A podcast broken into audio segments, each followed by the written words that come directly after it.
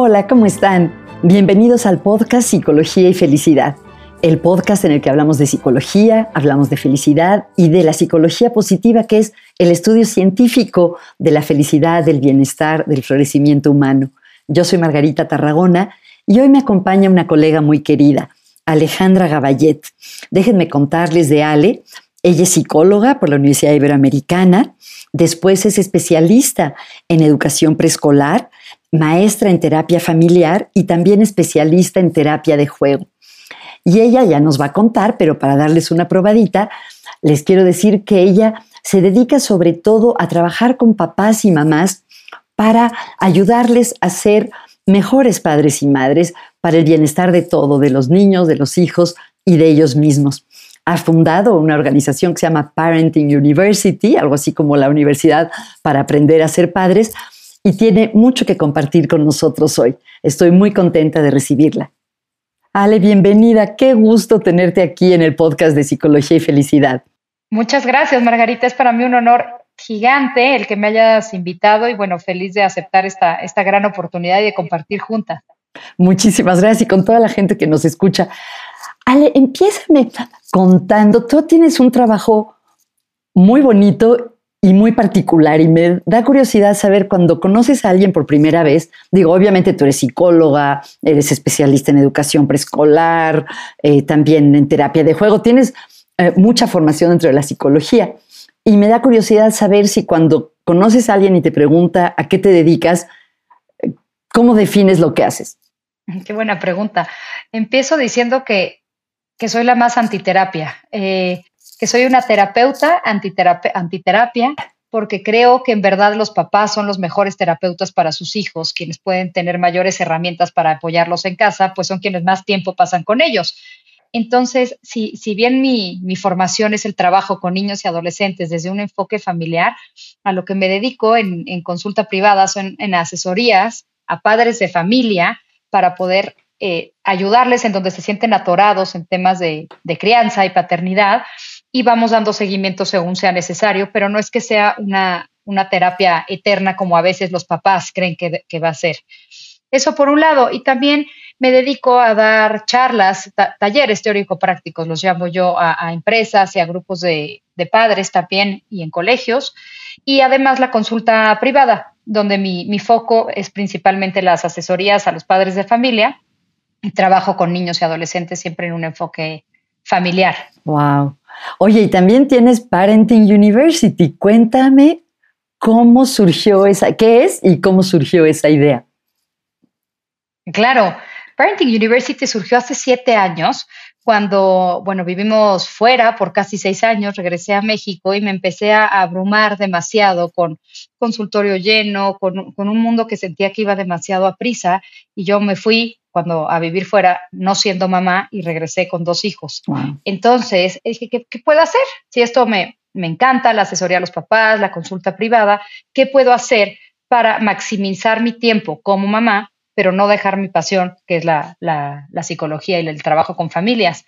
Entonces, Parenting University es justamente una, ahora plataforma online, no lo era, era presencial, esto fue una bendición de la, de la pandemia, si lo puedo llamar así, donde empecé a hacer ciertos talleres y cursos, pero con herramientas muy prácticas y muy aterrizadas para los papás con diferente temario. No es que sean seriados ni mucho menos, pero por ejemplo hay uno de límites y berrinches, otro de mindful parenting, de mindful living, hay uno de estrategias de comunicación, hay otros de diferentes temas de crianza como tal, eh, abordando la sexualidad, son los que me vienen ahora a la mente y son talleres donde son en grupos pequeños, siempre en vivo, no, grabados. La realidad es que eso no, no me gusta, me dice que tal vez una estrategia sería grabarlo y que las familias lleguen y compren el curso.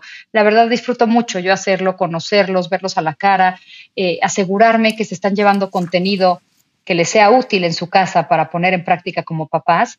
Y entonces en Parenting University eh, están estos cursos a la mano, son en grupos entre 20 y entre 10 y 20 personas máximo, donde puede haber un intercambio de opiniones y dudas. Qué fantástico. ¿Y como cuántas personas se han beneficiado de esto? ¿Cuántas personas, no sé si ponerlo en términos de te siguen o toman los cursos o ¿Tienes una idea? En cursos, participantes en cursos, no lo había graficado y el otro día lo hice cuando se volvió digital y van 1.300 familias. Qué increíble, wow, qué increíble. Y esto seguramente son 2.000 o 3.000 niños, ¿no? Probablemente, los que se benefician. Probablemente sí, exacto. La verdad es que como consultantes nunca, nunca he contado los de consulta privada. Ah, también, no pensé ya en Ya me metiste la curiosidad. Pero de Parenting University como tal, en cuanto a cursos, van 1300. Y cómo surge en realidad fue porque por necesidad mía, que me sentía abrumada de cómo, cómo compaginar esta dualidad de terapeuta con mamá, eh, y sobre todo porque mi hijo grande, que hoy tiene 10 años, me dijo, mamá, odio a tus pacientes. Y ahí fue como un apachurrón de corazón duro. Eh, dije, algo tengo que hacer, algo tengo que hacer para poderle bajar. Y, y, y me di cuenta sobre todo que muchas de las consultas de los papás era temas que podría compartir un común denominador con todos. Entonces ahí formaron los grupos, los grupos pequeños, primero era presencial y luego de ahí empezó a correrse un poco la, voz a colegios y hace cuatro años también, eh, sin haberlo pensado así, sinceramente, Parenting University llegó a empresas y ahorita van 18 empresas ya, entonces bastante bien y, me gusta que también le están dando se nota, un poco se nota que te gusta a sus colaboradores. Sí, mm. me encanta. Qué bien. Y las empresas que, mm. bueno, si el tema no es laboral, ¿no? Mm. Pero que le estén dando un foco a las familias que trabajan en estas empresas, porque muchos de ellos también son papá y mamá. Claro. Oye, yo sé que oficialmente no eres una universidad, ¿no? Pero, eh, pero me gusta mucho este concepto como de la universidad de, de papás y mamás, porque cuántas veces oímos eso de que nadie nos enseña a ser papás, ¿no? Y entonces, jugando con esta idea de la universidad para ser papás y mamás, digamos, ¿cuál es el temario? ¿Cuáles son las materias así obligatorias que hay que tomar en esta universidad para ser papás? Claro, y, tienes razón, cuando tú escoges tu temario y el tronco común, hay unas que son obligatorias y unas que son complementarias, ¿no? y, acá yo el modelo de Parenting University lo hice en una pirámide, porque si bien no son seriadas, creo que hay una base de despegue. ¿Nos puedes contar un poco eh, de qué, cuáles son estas habilidades que es importante que los padres aprendan desde tu experiencia? Claro, claro. Mira, un, un primer taller en el que surge es el de estrategias de comunicación porque los papás, eh, algo que, noto mucho en consulta y en, las dudas en estas charlas, es que les entra esta culpa de sentir que están maternando desde un lugar de culpabilidad, de si lo están haciendo bien, si lo estoy haciendo mal, de mucha duda. Y de ahí también paso a un segundo tema, que como comentaba no es seriado, pero también es de los de la base de Parenting University, que es el mindful parenting, vivirlo en el aquí en el ahora, en el sentido de que lo hacemos con lo mejor posible desde nuestras herramientas como madre, porque no, no, nacimos sabiendo ser mamás o papás. Eh, entonces, en, en, estos dos doy muchas estrategias aterrizadas de cómo hablar con, con mensajes de empatía. Por ejemplo, eh, les hago mucho enfoque en que primero conecten y después eduquen. Mm. después va la disciplina, porque a veces se confunde como si la disciplina fuera un valor. Un niño obediente es una familia educada, es una familia de bien. Y yo, la verdad, yo no lo considero así. O sea, yo prefiero niños que sean, que tengan valores, valores eh, individuales para hacer de este mundo algo mejor, es decir, que sean respetuosos, que sean honestos, que compartan, que vean por el prójimo, más que un niño que eh, diga, por, o sea, por favor y gracias, por supuesto, no lo quiero minimizar, pero que tome el tenedor bien, que mastique con la boca cerrada, que recoja los juguetes a la primera. Creo que eso va después. Entonces, eh, y a mí me pasó en realidad, empezando a ser mamá, que primero empecé a poner las reglas y los límites. Y eso no permite la conexión. Creo que para que un niño coopere, un adolescente, tengamos abierto ese canal de comunicación, primero hay que conocerlos, primero hay que conectar con ellos. Y si educamos desde la culpa, creo que es un, mal consejero. La culpa y el miedo, yo los considero muy malos consejeros para la, para la crianza porque no nos permiten disfrutarlo. Entonces, eso sería como los dos estrategias de comunicación y el aprender a maternar en el aquí y en el ahora conforme van creciendo nuestros hijos, porque cuántas veces, eh, ah, y ese es otro también, perdón, uno que se llama Childhood Step by Step, que es eh, cómo son las etapas de desarrollo de los niños, que a veces mm. decimos, es que era obediente, es que no era así, antes no decía mentiras, es que este hijo adolescente siempre me contaba todo y ahora no, ¿qué habrá pasado? Me lo cambiaron. Entonces, en este me lo cambiaron. Creo que es bien importante saber qué esperar de sus hijos, qué es normal, para ver cuándo pedir ayuda. No me gusta usar normal, qué es esperable, propio de la edad, y cuándo hay que, pues, levantar la mano. Y yo creo que eh, es, mejor siempre pedir ayuda y orientación. Y si sobra, sobró, pero creo que esa es, la manera de educar, ir un paso adelante siempre. Qué bonito. Cuéntame más de eh, cómo se hace para conectarnos con, nuestros hijos. Me gustó mucho esto que dices que la conexión va antes que la disciplina.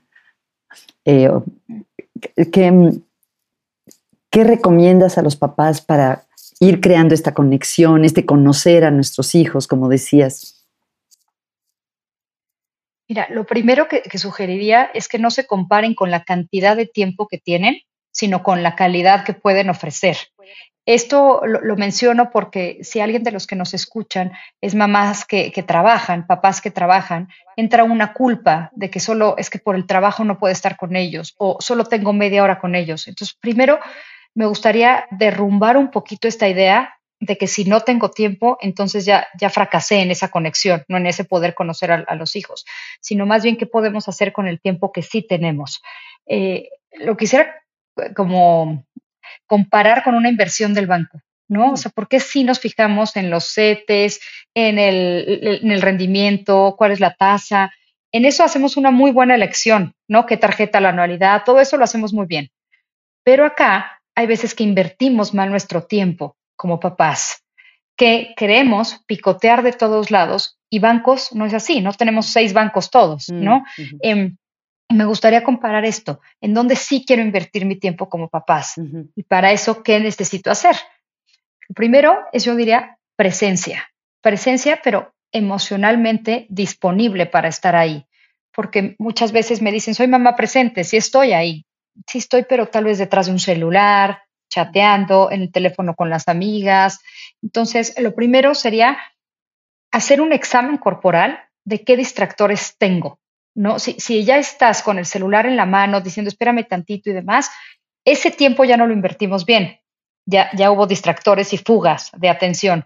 lo primero yo diría, no pantallas, no pantallas, no distractores. A mí es algo que me ha ayudado, aquí es un consejo de mamá, es ponerlo en modo avión, el celular, o totalmente en silencio para que ni siquiera vibre y me distraiga algo. No notificaciones en el reloj, ni en la pantalla, ni, nada, porque si tengo poco tiempo hay que invertirlo bien, porque si no, nuestro cerebro no es multitask. Si me voy a estar distrayendo con el celular, con pantallas y con pendientes, entonces le resto atención a mis hijos. Lo primero sería ubicar cuáles son nuestros posibles este, distractores para poderlos poner a un lado. Y lo otro, yo diría compartir una mirada. O sea, si no hay un, contacto visual con ellos, no podemos tener esa entrada al alma de saber cómo se sienten, cómo se sienten. Y también otra estrategia que a mí me gusta mucho, lo encontré en, Amazon, que se llaman este, Table Topics, que mm. son eh, un momento muy bonito en familia, es, es la comida, ¿no? Donde estamos todos juntos, o por lo menos un pequeño ratito. Y con esos table topics vi que son pequeñas eh, tarjetitas que nosotros en casa, tengo tres hijos, pusimos al, centro de la mesa y entonces los sacamos y son como preguntas eh, reflexivas y abridoras de conversaciones, para que no sea él cómo te fue en la escuela, pero cuéntame, pero la novia, sino más bien otras cosas, ¿qué te gustaría hacer de grande? ¿Qué harías si esto pasa? Si vas un día en la calle y ves que alguien se tropieza, ¿qué harías? Yo cuando era chico puntos suspensivos. Y entonces es una, es una buena, eh, un buen abridor de conversación donde podemos conocer en qué están los otros, porque también las prisas es un, mal aliado en la crianza, ¿no? Muchas veces poco tiempo que tenemos lo invertimos mal y encima los apuramos. Yo diría, primero conectamos y después van las, las clases, la regularización, el tenis, la natación. Eh, a veces creemos que, que ser mamás presentes es retacarlos de clases, ¿no? Y tú estar en el público viéndolos. Mm. Y eso no los conoce, no los conoce. Sí vemos la abrazada de natación, sí vemos el golpe de tenis, pero no, no estamos conectando con ellos. Entonces, otro, un tercer tip que quisiera mencionar es enseñarlos a tener una agenda en blanco. Mm. Si se puede un día a la semana, qué mejor. Pero si no, bloquear un espacio y nosotros también en nuestra agenda como, como papás, no como un pendiente de la lista que probablemente está en el pendiente 18, sino como una cita. Así como, por ejemplo, si tengo eh, consultante a las 5 de la tarde o cita con abogado, quién sabe qué, también poner ser mamá, ser mamá, pero realmente agendarlo para darle el foco que se necesita y entonces saber a quién tengo enfrente. Qué, buenas ideas, Ale. Entonces, em, así imaginándome el temario, uno tiene que ver con comunicación, otro con las etapas del desarrollo de los niños. Eh, ¿Cuál es? Me faltó la, la segunda. El de mindfulness. Mind, estar presentes, que es lo que estabas este, ampliando ahorita. ¿Alguna otra materia obligatoria para ser buenos papás y mamás? En realidad es que yo creo que todos lo hacen bien, yo creo que todos lo hacen de la mejor manera posible. A mí algo que me gusta más que como materia es, es leer sin juzgar, porque también creo que las mamás de antes tenían una sabiduría interna y un, ese, ese sexto sentido y esa, esa intuición que sabían seguir. Y ahora mamás más de mis generaciones, no 30, 40, maternan desde un lugar de mucho juicio, mm. donde un autor dice una cosa, donde otro dice nunca digas no a los niños, otro que hay que enseñarles a dormir de una forma, de papás de adolescentes, es mejor que la primera cerveza se la tomen contigo, porque entonces si no alguien los va a volver alcohólicos. Entonces yo digo, vale la pena informarse, pero no intoxicarse de información. Creo que es bien importante volver a retomar esa, ese, ese, juicio, ¿no? Yo, yo creo que los ginecólogos, los pediatras lo, lo saben, que el mejor diagnóstico es de la mamá. ¿No? ¿Cuántas historias no hay de este chiquitín? Algo tiene. Tiene algo, lo veo raro. Entonces, volverse a hacer caso, volverle a hacer caso a esa intuición de mamá, más que a tanto libro. Ok. Se me hace muy bonito esto que mm. dices. Y se me hace bonita la coexistencia de que por un lado tú tienes mucha formación y mucha información para compartir y por otro lado que tengas esta actitud de aprecio de que todos los papás y mamás estamos haciendo lo mejor que podemos y, ayudarnos a reconectar con nuestra confianza, ¿no? Como papás y mamás. Exacto, porque esa confianza se pierde y entonces eh, se, se pierde, se pone en duda o hace que no se disfrute la crianza. Y eso es una culpabilidad horrorosa porque de repente decimos, ya, ya crecieron o ya no habría ese canal de comunicación. Aquí algo importante que sería tal vez no, no una materia, sí lo menciono en alguno de los talleres, pero eh, las experiencias, que eso lo aprendí de ti, Margarita, los de Peak Experience, ¿no? O sea, no, creo que es un, trabajo grande como papás, siempre poder darle a nuestros hijos una experiencia grata de autorrealización antes de ir a dormir. Antes de ir a dormir, tengan la edad que tengan nuestros hijos, decir, eh, eh, estoy muy orgullosa de ti por esto, admiré esto, vi que esto te costó trabajo, pero lo resolviste así, para que ellos también tengan confianza, seguridad y, amor propio, porque si nos vamos por, por la calificación, por lo académico, por higiene personal, no, lo quiero minimizar, no quiero que se entienda así, pero creo que lo más importante es formar niños en valores, que crean que pueden. Qué bonito. Oye, ¿nos podrías dar una así como, eh, si no es demasiado personal, para, sobre tu familia, como una probadita de qué tipo de actividades has hecho o haces con tus niños para, para darles una experiencia grata antes de dormir?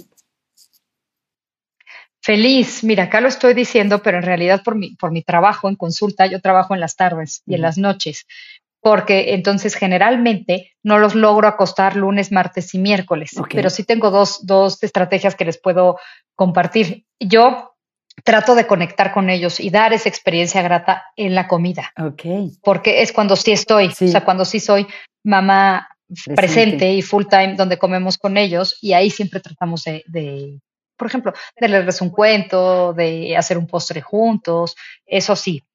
Pero cuando sí los acuesto, que es de jueves a domingo, tengo una que, les puedo compartir, que hago una de los, de los deditos. Eh, ahorita entiendo que es podcast y no me van a estar viendo, pero es ver que estiren su, su, mano y en cada uno de los dedos les decimos de qué estoy orgullosa o qué admiré de ellos para que se sientan vistos, importantes y conocidos. Un ejemplo, este, hoy me di cuenta que no salimos corriendo al camión porque te apuraste a desayunar. Lo lograste, lo hiciste más rápido. Eh, hoy eh, saliste del colegio y estabas más platicador. Me gustó que compartieras conmigo o me di cuenta que hoy en el tenis te estabas cansando, pero seguiste peloteando. Cosas donde que sean ejemplos muy concretos, no solo eres un campeón y lo hiciste como princesa, eso no, sino el proceso me parece lo más importante, aterrizarle en eventos concretos. Y cuando llego al dedo pulgar, siempre empiezo del menique, cuando llego al dedo pulgar, lo cierro en puñito diciéndoles algo que pudiera ser diferente al día siguiente, pero que venga de ellos. No, a mí me mm. gustaría que recojas mejor tu cuarto, no, sino que te hubiera gustado que sea diferente mañana. Y no siempre hay algo. Ese por un lado. Y también en las noches, cuando, cuando sí estoy, eh, hablamos de nuestros highs, lows y so-so. Así lo hacemos en la noche y me gusta mucho. Es como tu parte favorita del día. Siempre les digo nada que se pueda comprar, porque luego empiezan, hoy que me compraste un helado. nada comprable. Entonces, ¿cuál fue tu, tu, parte favorita, tu parte no favorita? Pero también las partes intermedias, porque hay una etapa de desarrollo donde es su mejor día o su peor día, ¿no? Entonces, que sepan que también es media, medias tintas. Qué bonito. Eso. Y una tercera, Margarita, que me encanta es, nosotros le pusimos mamadipa, es el jueves, el jueves yo no doy consultas, eh, en las mañanas sí, cuando los niños están en el colegio, pero mamadipa es mamá, Mateo, Diego y Pablo, como se llaman. Qué bonito. Entonces, mamadipa.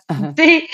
Y los jueves eh, fue difícil para mí aprender a decir que, que no, pero me gusta mucho lo, lo, lo, que he aprendido contigo de poner límites, de cuidar un poco tu, tu, pues tu ambiente, ¿no? De con qué sí puedes y qué no, y por cada no, a qué le dijimos que sí. Entonces, la verdad me cancelé los jueves, pero lo tengo agendado sí en el celular, que es mi agenda, en un color diferente que dice mamadipa, y entonces yo sé que aunque sea una consulta importante o algo, bueno, sí, sí es en la noche cuando ya los acosté, pero es un día a la semana que tenemos congelados para hacer lo que queramos. No necesariamente es ir al cine todos los días. Por ejemplo, hoy fuimos al parque, hoy, hoy que es jueves justamente, fuimos, fuimos al parque y jugamos a la pelota en el jardín y, listo. Pero entonces es un momento de conexión donde no hay teléfono y los niños es, es para ellos su día favorito, el mamadipa. Ay, qué fantástico. Te oía y algunas de estas cosas, Ale, no sé cuál es tu inspiración, pero coinciden mucho con prácticas de psicología positiva, ¿no? Por ejemplo, lo de escribir de qué está uno agradecido o tomar fotos de algo que a uno le hace sentirse bien. lo de los deditos me hizo acordar eso, de que te sientes orgullosa. Y también me acordé cuando dijiste que, hay que em, valorar conductas específicas, me acordé de todas las investigaciones sobre la mentalidad fija y mentalidad de crecimiento. La mentalidad fija es cuando uno siente que es inteligente o no es inteligente, es bueno para las matemáticas o no es bueno para las matemáticas.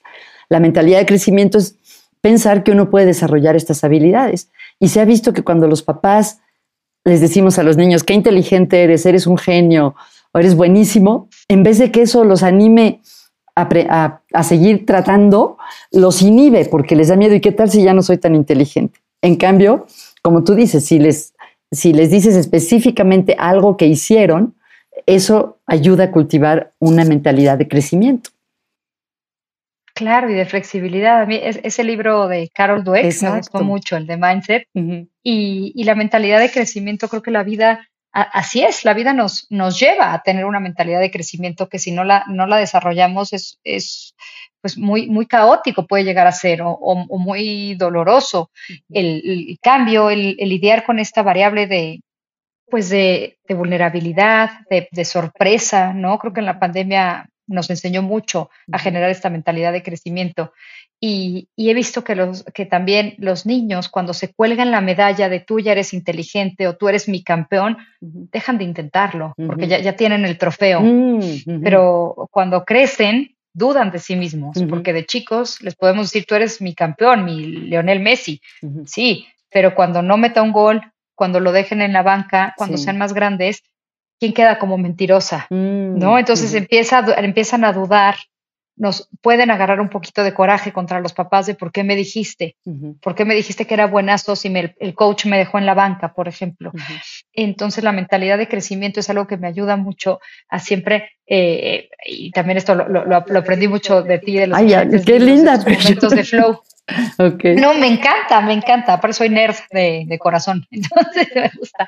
Eh, esta parte de sacarlos un poquito de su zona de confort para mm. que tengan momentos de flow, pero ese reto justo de que no me aburra, pero que tampoco me demande. Y creo que los papás tenemos que regresar a esta parte de retarlos a ver hasta dónde, hasta dónde sin, sin, sacarlos. Creo que nosotros somos los termómetros mm. de, nuestros hijos para ver cuáles son su, su, ventana ¿no? de tolerancia, para ver cuándo sí y cuándo no. Ay, Ale, me quedé pensando algo hace unos minutos, perdona que me vaya para atrás, pero me quedé pensando en esto de la importancia de hacerle caso como a nuestra intuición como papás y mamás, pero ¿cómo diferenciar la intuición, digamos, sabia de cosas que hemos aprendido o costumbres culturales. ¿Qué tal si una mamá dice, yo sé que lo que necesita es un buen cinturonazo? Y, estoy, y mi voz interior me dice que es eso. O sea, no todo lo que los papás eh, pensamos que es lo correcto es lo correcto. Bueno, creo yo. Este, tú, tiene, ¿tú cómo lo ves? ¿Qué haces cuando algunos papás tienen prácticas de crianza que de plano piensas o hay evidencia que pueden ser nocivas para los niños? En realidad eso es bien difícil eh, cuando los papás no son receptivos, cuando tienen un, arraigo cultural que puede ser más, más violento, más coercitivo, es difícil entrarle. Es difícil entrarle hasta que ellos les cae el 20 famoso, ¿no? De decir, es que creo que me tiene miedo. Mm. Es que en el colegio hizo esto y no me contó. Entonces creo que cuando hay estas experiencias que les está haciendo dudar de su manera de crear, yo en consulta de ahí es donde me agarro y construyo, porque será que te tiene miedo y esta como historia alternativa que nos enseña la narrativa, ¿no? De, de que desde dónde estás maternando y desde dónde puede surgir el miedo, el miedo de los, de los niños, mm. eh, siempre validando el por qué lo hacen.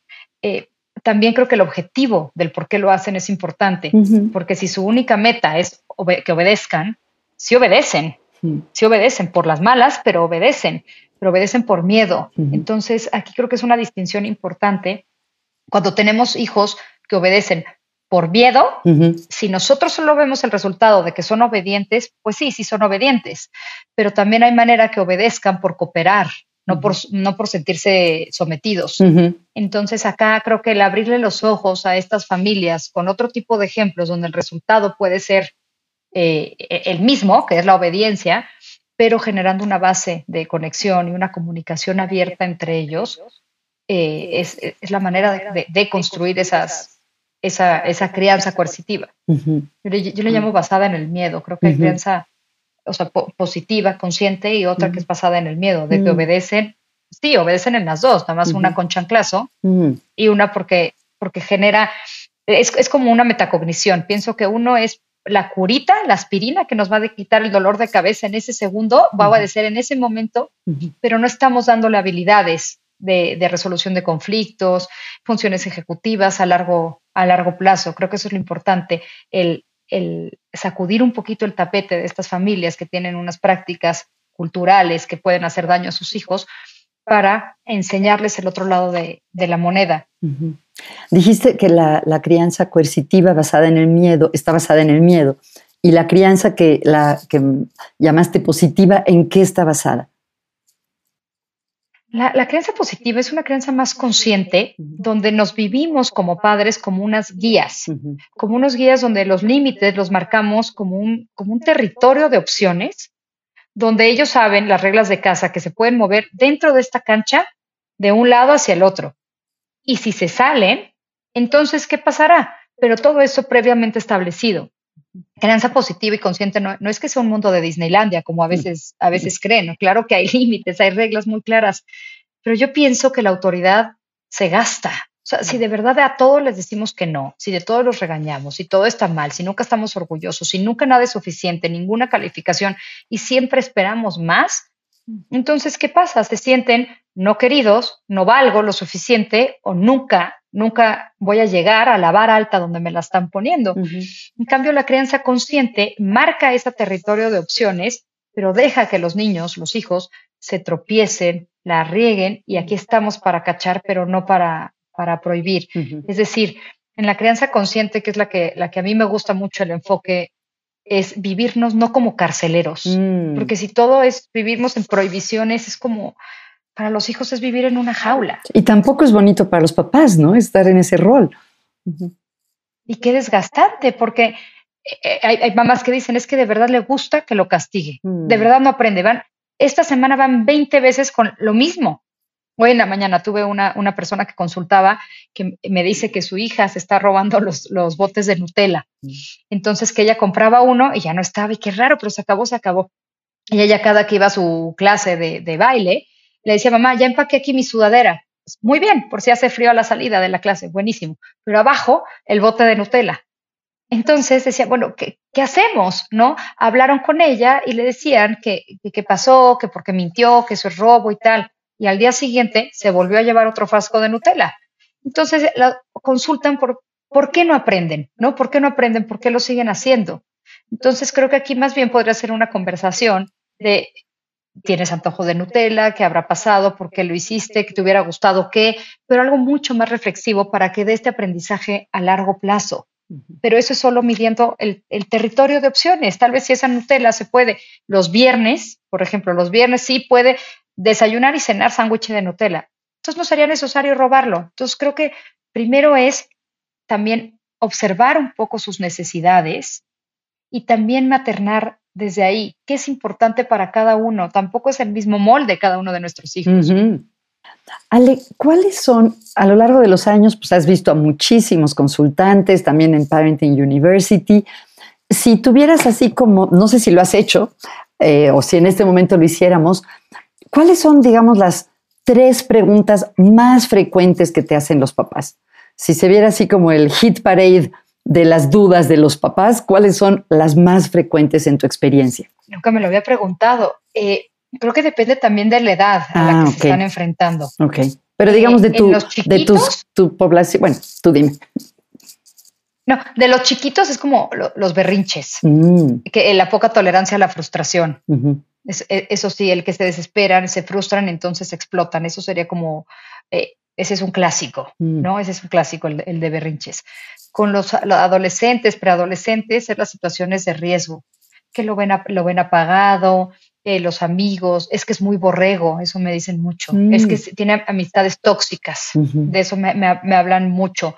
Eh, en el sentido de que puede haber relaciones tóxicas, sí, pero también hablan de situaciones de riesgo como de alcohol, de drogas, o un pensamiento muy pesimista, mm. muy pesimista y como muy, muy condenador. Si un día se le pasaron las cubas a uno, entonces ya lo quieren llevar a alcohólicos anónimos, ¿no? les da un, sí, como un, panorama caótico. Mm. Es una situación, la, convierten en un, en un mundo negro. Eso sería más con los adolescentes. Y, y, con los chicos yo te diría, que sí, lo de los berrinches, y otro es que no es líder. Eso me mm. dicen mucho. Mm. Es, es, que no, es líder y hacen lo que los demás le dicen. O querían jugar a la familia y le dijeron que él fuera el perrito y siempre es el perrito. Mm. Y, me da coraje que él esté bien siendo el perrito. Entonces, papás que quisieran... Como presionar a los hijos. Ajá, como presionar a los hijos de, eh, eh, que quieren que sean líderes. Y yo aquí les hablo mucho de líder versus jefe, ¿no? Mm. Está bien, si, si, él está bien siendo el perrito, ¿desde dónde tú quieres que lo haga diferente? Mientras cuando se arte de ser el perrito puede decir, ahora quiero ser el papá, ahora la mamá, ahora la miss, como les gusta jugar, está bien. Entonces empoderarlos a que respeten su voz también. Okay. Respeten su, voz y, y donde ellos están bien, porque a veces nos, creemos que son nuestro proyecto de vida, que son mm. moldeables, ¿no? Esta familia de donde todos son arquitectos y él no quiso, él quiso estudiar, yo qué sé, eh, otra cosa. Y entonces se, frustran porque, ¿cómo, ¿cómo puede ser así? Si aquí venía de una casa de arquitectos. Entonces, saber lidiar con este duelo de que teníamos un, un hijo imaginario, pero hay que respetar el hijo que sí realmente tenemos enfrente y darle paso a, esa, a esos gustos diversos. Qué bonito. Y otro tema, ahorita que me acuerdo, Margarita, que me ha pasado mucho, es que tienen miedo por si es gay. Mm, Niños, niñas, es miedo, porque es que escogió algo, un color rosa. Es que el otro día la niña escogió unas botitas y no, eso es de niño. O está jugando muy rudo, o es marimacha, o no, está, el otro día se puso, el niño se puso a llorar en una película. ¿Qué es eso? Eso es de gay. Entonces, todos esos miedos de, identidad de género, de preferencia sexual, son, son cosas que los papás traen mucho a consulta. Ahorita, hablándolo contigo en voz alta, me estoy acordando que esa es una consulta del Hit Parade. Frecuente. Estoy tentada a preguntarte de cada uno de estos temas, pero es que cada uno de estos temas ameritaría un episodio completo. Eh, ¿Tienes recursos sobre esto en, la página de Parenting University? Hay artículos, sí. Tengo uno de, las, de los tabs de la página, son, son artículos que, he escrito con diferente información. De miedo a, la comunidad LGBT, no, ese, ahora que lo, pienso, no tengo ninguno escrito. De los otros temas, sí. Wow, qué, qué, qué, interesante, cuántas cosas sale. Oye, em, te iba a preguntar otra cosa. De, ¿Cuáles son algunos de, algunas de las, no sé cómo llamarle, así, si tuviéramos así como un mapa de tu mente, que eres una buenaza para entender las relaciones familiares, las relaciones entre padres e hijos, ¿cuáles son algunos de los conceptos clave en tu mapa? O sea, cuando tú empiezas a ver una familia o vienen unos papás a consultarte algo, ¿cuáles son así como algunos de los ejes de tu pensamiento que te permite entender y ayudar a las familias? Por ejemplo, te he ido a hablar mucho de respeto, de presencia. sí, algo que, que intento mucho desde la primera sesión es entender cuáles son las pautas de crianza de cada uno, porque combinamos pues tres familias en una, ¿no? El de mm. papá, el de mamá y el que se está formando en conjunto. Entonces trato de entender un poquito las pautas este, familiares y generacionales de cada uno de los papás por separado para mm. entender y tratar de poner un punto en común cómo es esta familia que se apellida Sánchez Pérez, cómo, quieren, cómo quieren eh, maternar. Y en base a eso empezamos a hablar de cuáles son los valores familiares que esta familia que tengo enfrente quisiera. Y de ahí vemos cuáles son valores y cuáles no. Cuáles son valores a largo plazo o cuál tal vez no era un valor. Como las calificaciones, por ejemplo. Las calificaciones yo no creo que es un valor. La responsabilidad lo vería como valor. Ah, qué interesante. Pero sacarse 10 no necesariamente es un niño este, responsable.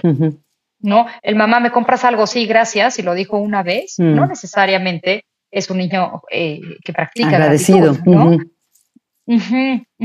Entonces, trato de, poner un, punto común donde me recomiendo que no sean más de tres los valores mm. de casa, porque si no son, o sea, sí, como una constitución. valores Exacto, imagínate cumplir una constitución y te los aprendes, ¿no? Entonces sería una cosa los valores y otra cosa el contrato de familia. Mm. Es decir, ¿qué se sabe, qué, quiero esperar de ellos? Esta casa, ¿cómo quiero que funcione? Mm. Y falta que lo que quiera papá, quiera mamá. Entonces vamos a ver que sí. Y, algo que también trabajo mucho es que no se resten autoridad y credibilidad entre ellos, porque los niños, estos dobles mensajes, los adolescentes, sobre todo de chicos, los confunden mucho, pero también los invitan a manipular. Sí. ¿No? Si mamá, mamá me dijo que sí. decir que no, este permiso se lo saco por acá, o incluso busco pleito y grilla entre ellos, y entonces me salgo con la mía. ¿No? Eh, entonces hablo, hablo siempre de, de, el rechecar y tocar base a ver si es cierto lo que dijo el otro. Mm. Eh, papás que me dicen, yo a mis hijos les creo todo, todo, todo. digo, duden un poquito, mm. no le crean todo, escuchen, a ver si lo que dice la maestra es cierto, el rumor que te está llegando de los amigos. Eh, papá, niños que de repente adolescentes llegan borrachos y mamás que en consulta me dicen, es que mi hijo yo creo que sí ya le caen mal las pizzas, porque cada sábado le llega intoxicado de la pizza. Qué ingenuidad, ¿no? Entonces, ¿cómo, digo, no, no, no, lo puedo creer, pero lo creen, de verdad lo creen. Wow, qué increíble. Ale, como sabes. Sería como ese eje. Tú sabes que el tema central de este podcast y, y la psicología positiva tiene que ver con la plenitud, la felicidad. ¿Qué crees tú que podemos hacer los papás y las mamás? Nadie puede hacer feliz a una persona, ¿no? Pero ¿qué podemos hacer para que sea más probable que nuestros hijos se desarrollen plenamente y sean personas felices? Creo que aquí hay, hay dos tipos de, bienestar, el que ellos puedan generar y el que nosotros desde nuestro lugar de, cuidadores, de padres, podemos generar. Eh, partiría esta respuesta como en dos. Una, los papás hacer 10 minutos del día, algo que no tenga nada que ver con ser papá o ser mamá. Mm. O sea, algo que sea plenitud para, para, para uno mismo. O sea, ¿qué, qué, qué me hace sentir bien en ese momento? Y 10 minutos no pasa nada. No pasa nada. No somos buen, mejores, digo, malos papás o, o malas mamás. Tomar esos 10 minutos para conectar y yo digo, vaciar un poquito el vaso de frustración, de cansancio, de paciencia, porque es la manera que vamos a poder conectar y sentirnos mejores en nuestro rol de, de, de padres. Y a los niños, algo, algo, una práctica que yo tengo en casa que me ayuda mucho es su diario de gratitud. Mm. Que sepan, que, que agradezcan, que agradezcan de verdad momentos del día. Y cada vez que sean momentos más aterrizados, algo que me pasó con, con, con Diego, mi segundo hijo, siempre agradecía tener techo y tener comida todos los días. Entonces, bueno, ¿qué, qué más? Tienes razón, eh, eso es algo que hay hay que agradecer a manos llenas. Pero, ¿qué otras cosas? Ayudarlos también a ver cómo van a agradecer. Es, eso por un lado. Y la otra, generar un, un pensamiento más flexible de menos quejas, porque también creo que la cabeza se cree lo que le estamos contando. Entonces, por cada queja, dos, dos opciones. Yo siempre les digo, si, si vas a estar alucinando por algo, hoy fue tu peor día, pero entonces dime dos cosas buenas de tu día. Ok. Wow. ¿no? O sea, eh, eh, como, como despolarizar esta mente de todo o nada. de todo nada. Entonces, Ujú. Qué fantástico. Ale, ¿qué estás leyendo estos días? Veo libros atrás de ti. Si viera tu mesita de noche, tu escritorio, ¿qué me encontraría? Ay, acabo de empezar uno maravilloso. ¿Cuál es? Maravilloso. Me dan, me dan rachas, Margarita. A veces leo mucho de crianza, luego ya, ya alucino y entonces ya no. De, de crianza estoy leyendo los de los de Charo Busquets, que, que lo escuché en tu podcast. me está encantando el de Si los amas, edúcalo, Edúcalos. Ajá. de Rosario Busquets. Me encantó, me Qué encantó. bueno. Tengo otro de que se llama No hay niño malo, Ay, qué bonito. maravilloso, que nos habla de los 12 mitos de la infancia. Es de Teresa Ubar, Ok. que no la conocía yo, me está gustando mucho, muy aterrizado, muy práctico. Esos son los dos de crianza. Bueno, y un, y un tercero que es como mi libro de consulta, Mm, que es un poco diferente, es, eh, eh, habla de la filosofía del budismo aterrizada a la paternidad. Me gusta mucho, no, no recuerdo ahorita el autor. wow. Se llama Brave Parenting. Ajá. Brave Qué Parenting. Y nos habla de esta parte de cómo eh, callar un poquito la culpa y qué podemos hacer para formar hijos resilientes. Qué fantástico. Y Qué bonito. Brave parenting es, es ser valientes Brave como parenting. padres, ¿verdad? Qué bonito. sí, Sí. divino. Sí. Eh, y el que me está encantando, que empecé literalmente esta semana, se llama Piensa como un monje. Ah, Think like a monk. Ajá. Me, me gusta mucho porque, a ver, llevo nada, ¿eh? muy poquito, pero es esta parte de, de un señor empresario que en un discurso escuchó a un monje hablar y decía, esta persona es muy feliz. ¿cómo le puedo hacer así? Pero entonces él no aspira a estar meditando ni, ni vestirse como monje, no, pero sí la mentalidad del monje adaptada a su realidad como empresario en un mundo actual. Ujú. Entonces me está gustando, me está gustando mucho. Este no tiene nada que ver con, con crianza y el otro que me encanta. Oye, del estás leyendo Lama. seis. Qué bárbara. No, pero picoteo. Sí, sí, sí, pero de todas maneras. Cuando Voy en mi mochila así y picoteo. Novelita, estoy leyendo el de Un burka por amor, que me está encantando. Ese sí lo leo diario. En las noches ya leo no- novelitas, Ujú. novelita histórica que me gusta. Pero uno del Dalai Lama que se llama The Art of Happiness. Sí, el arte de creo la que tiene felicidad. mucho que ver con psicología. Sí, y creo que tiene mucho que ver con psicología positiva. Me está encantando. Qué Y es una entrevista que le hacen al Dalai y, y me está gustando mucho. Qué bien. Ale, para la gente que quiera conocer más tu trabajo, saber de los servicios que ofreces de consultoría para padres, de Parenting University, ¿cómo te pueden encontrar? Eh, la página de Parenting University, así es, Parenting, bueno, es con guion alto, pero es parentinguniversity.com. Y, y en redes sociales, tanto en Facebook como en Instagram, estoy como terapeuta Ale Gaballet. Y ahí tienen el celular, el mail, todo está en las redes, en las redes sociales. fantástico. Terapeuta Ale Gaballet. Fantástico. No sé si esto ya me lo contestaste. En, en parte sí, cuando nos compartiste eh, rituales y cosas que haces con tus hijos, pero te voy a pedir un tip más. Tú que eres muy buena. Los parent tips, por cierto, que no los mencionamos. Eh, eh, ¿qué- ¿Cuál es una idea práctica que los papás y mamás que nos escuchan podrían ya usar o experimentar con ella esta semana, que podría hacer que la relación con sus hijos estuviera un poquito mejor?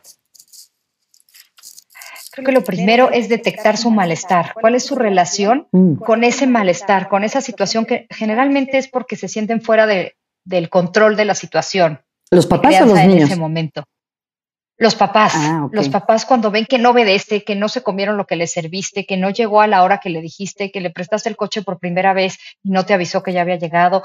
Creo que los papás generalmente cuando se sienten fuera de control de la situación mm. es cuando sienten malestar y creo que reaccionan de una manera muy, muy impulsiva, desde un desde la parte pues más animal de nuestro cerebro y entonces reaccionan en vez de responder.